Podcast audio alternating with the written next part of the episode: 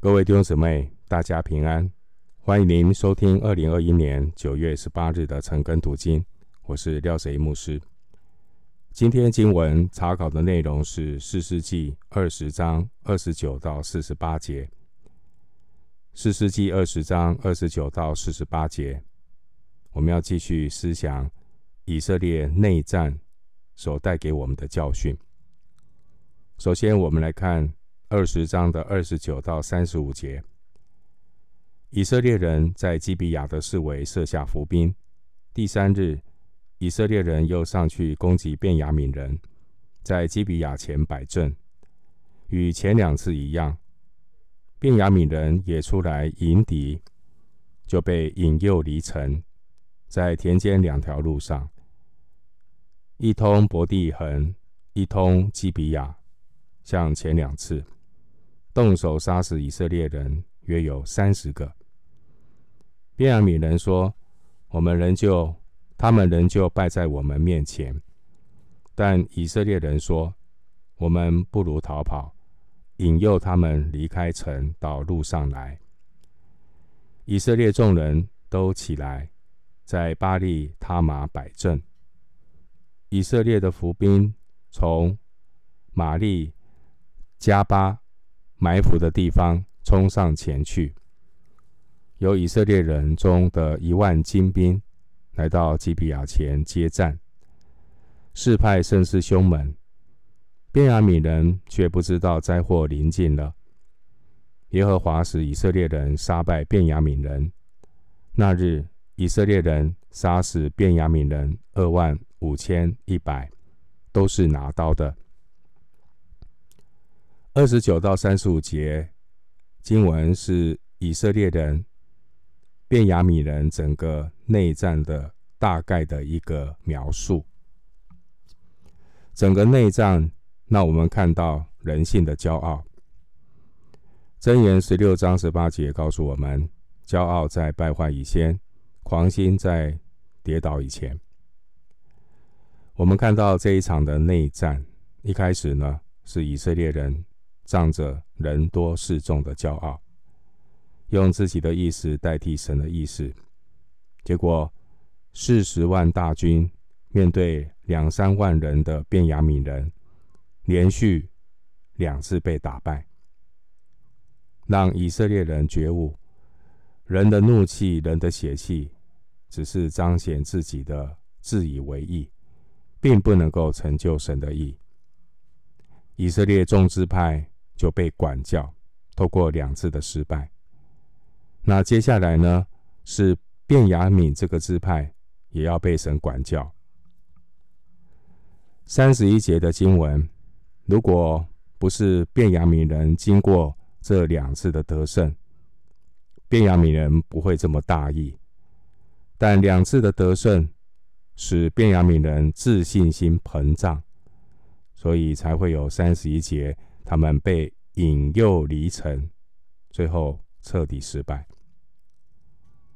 这三天的战役，到了第三天，我们看到卞雅悯人的疏忽大意，几乎就是当年约书亚带领选民进迦南，在那个过程中有一场叫做爱城的战战役，这以色列人轻敌，结果呢？就在那场战役当中呢，失败了。这几乎就是一个翻版。便便雅悯人并没有学到教训，因为很多便雅悯人是新一代的以色列人。按照士师记二章十节的说法，这新一代的以色列人不知道耶和华，也不知道耶和华为以色列人所行的事。当然。他也不晓得过去曾经发生的历史，所以呢，他们就无从去从历史的教训当中学习功课，所以呢，总是重蹈覆辙。传道书一章九节有说：“已有的事必再有；已行的事必再行。日光之下，并无新事。”那这一段的经文就是活在最终，这些以巴别塔夸口的人类，最终走向自我毁灭的一个结局。我们要非常的谨慎，也要警醒。接下来，我们继续来看士师记的啊第二十章，我们要来看三十六节到四十七节。于是，便雅悯人知道自己败了。先是以色列人，因为靠着在基比亚前所设的伏兵，就在便雅悯人面前诈败。伏兵急忙闯进基比亚，用刀杀死全城的人。以色列人预先同伏兵约定，在城内放火，以烟气上腾为号。以色列人临退阵的时候，便雅悯人动手杀死以色列人，约有三十个。就说他们仍像前次被我们杀败了。当烟气如柱从城中上腾的时候，便雅悯人回头观看。见全城的烟气冲天，以色列人又转身回来，便雅悯人就甚惊惶，因为看见灾祸临到自己了。他们在以色列人面前转身往旷野逃跑，以色列人在后面追杀，那从各城里出来的也都夹攻杀灭他们。以色列人。围绕便雅悯人追赶他们，在他们歇脚之处，对着日出之地的基比亚践踏他们。便雅悯人死了的有一万八千，都是勇士。其余的人转身向旷野逃跑，往临门盘去。以色列人在道路上杀了他们五千人，如拾取遗穗一样。追到基顿，又杀了他们二千人。那日，便雅悯死了的共有二万五千人，都是拿刀的勇士。只剩下六百人，转身向旷野逃跑。到了临门盘，就在那里住了四个月。前面二十九到三十五节是这场战役的概括的叙述。那三十六到四十七节是对这场战役的详细描述。我们看到经文四十三节提到对着日出之地的基比亚践踏他们，原文是践踏他们，直到基比亚对面，向着日出之地。经文三十八节，神也使基比亚的什么烟气上腾。烟气上腾，这是神审判的时候到了，就如同当年创世纪十九章二十八节有记载，当神审判所多玛的时候，也有烟气上腾的画面。烟气上腾也表明了神对罪恶的怒气和审判的时候到了。当基比亚人犯罪的时候，耶和华神并没有立刻的刑罚他们。神给人宽容，是要你能悔改。神的报应不是不报，只是神的时候还没有到。现在审判的时候到了。神当年怎样刑罚淫乱的所多玛，神也要照样的对付审判淫乱的基比亚。在四世纪二十章十五节有记录，在这次的战争当中呢。便雅悯支派出兵打仗的人数共有二万六千七百名战士。我们按照这个数字来推算，我们可以得出结论，就是便雅悯人在前两天的战斗中是死了一千人，到了第三天死了二万五千一百人，那最后只剩下六百人跑到临门盘。回到经文，我们来看四世纪二十章四十八节。以色列人又转到便雅悯地，将各城的人和牲畜，并一切所遇见的，都用刀杀尽，又放火烧了一切城邑。前面二十三节、二十七节，以色列人、以色列的众支派的联军，他们在两次失败之后，求问神。那个时候呢，我们看到以色列人还是称呼便雅悯人是自己的弟兄，所以这次的内战可以说是兄弟鬩墙的内战。但是你看到以色列联军在第三次打仗得胜之后，结果怎么样？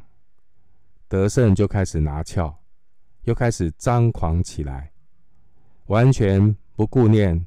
便雅悯人是他们有血脉关系的弟兄。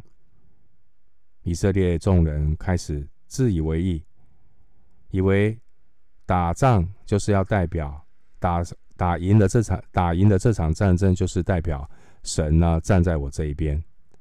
那甚至呢，他们为所欲为的屠城，几乎我们看到整个便雅悯支派都给基比亚的匪徒当了。陪葬品，弟兄姊妹，我们读到这里可以有一些的反思啊。你认为以色列人他们真的是在替天行道、施行公义的审判吗？其实神借着以色列人的内战来管教、管教他们，因为当时候以色列中没有王。每一个人都做自己的王，谁也不听谁的，自己做王，不让神做王，神管教他们。无论是便雅悯人，或是其他以色列宗派的人，都是一样，不让神做王，自己做王，神管教他们。弟兄姊妹，你知道，被神管教的人呢，没有赢家，所以两边没有赢家。弟兄姊妹，如果人被神管教又不知道要悔改，那个是最大的输家，真的叫做两头空。今生虚空，见主面的时候空手见主，最后两头空，一场虚空。另外一方面，我们也要留意，我们从这次战争当中也也有一些反思哈，就是。人呢，要有智慧。第一个，不要行义过分，行义过分叫自义，想要当救世主。第二个，不要行恶过分，这种人通常都很骄傲。那行义过分的人，行恶过分的人，都是愚昧的人。表面看起来，我们看到以色列人好像在替天行道。其实是自以为义的血气和冲动，因为按照律法的规则，按照律法的规则，我们看以色列众人并没有按照律法的规则就屠城了，几乎把整个便雅悯支派整个呢摧毁了。其实律法的规则，按照申命记十三章十四节，申命记十三章的十二到十六节。以色列人如果要执行任何毁灭性的刑罚，必须要经过一定的程序和步骤。首先要探听、查究、细细的访问，确认某一个城里面的百姓集体崇拜偶像。然后呢，摩西的律法才允许执行灭城的刑罚。这都在《申命记》的十三章十二到十六节有记载。但是呢，我们看到这一次以色列众人残酷的毁灭便雅悯支派一切的诚意，四十八节啊，其实他们是自以为义的热心，更多的情绪是为了报复，都不符合神的律法。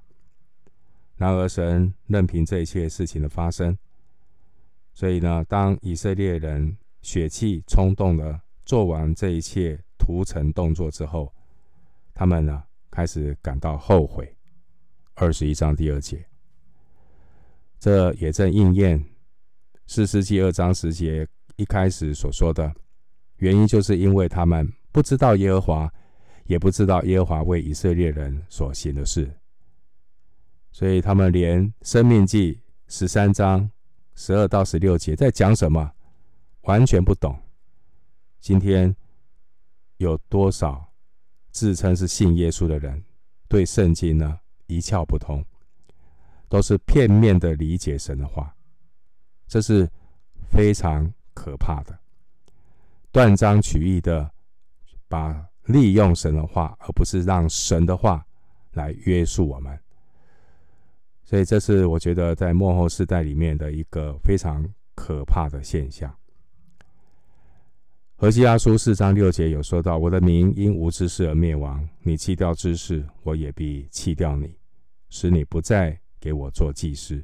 你既忘了你神的律法，我也必忘记你的儿女。”我们读四世记，四世记就是反映我们人性败坏的一面镜子。今天我们活在一个人言更加可畏的网络时代，我们要更加的提醒自己，千万不要被片面的讯息和报道惹动血气。很多时候，事情并不是你想的那样，但人很容易被惹动血气，很容易冲动的自以为意，想要说自己的话，做自己想要做的事。完全没有想到神，也完全没有想到别人。圣经有提到，众人以为美的事，尚且都要留心去做。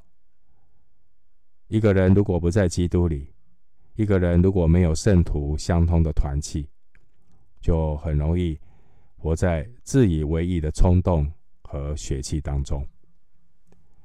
我们要留意一个现象，就是。当一个人越想要行公义，就越容易让自己的肉体、血气跑在神的前面。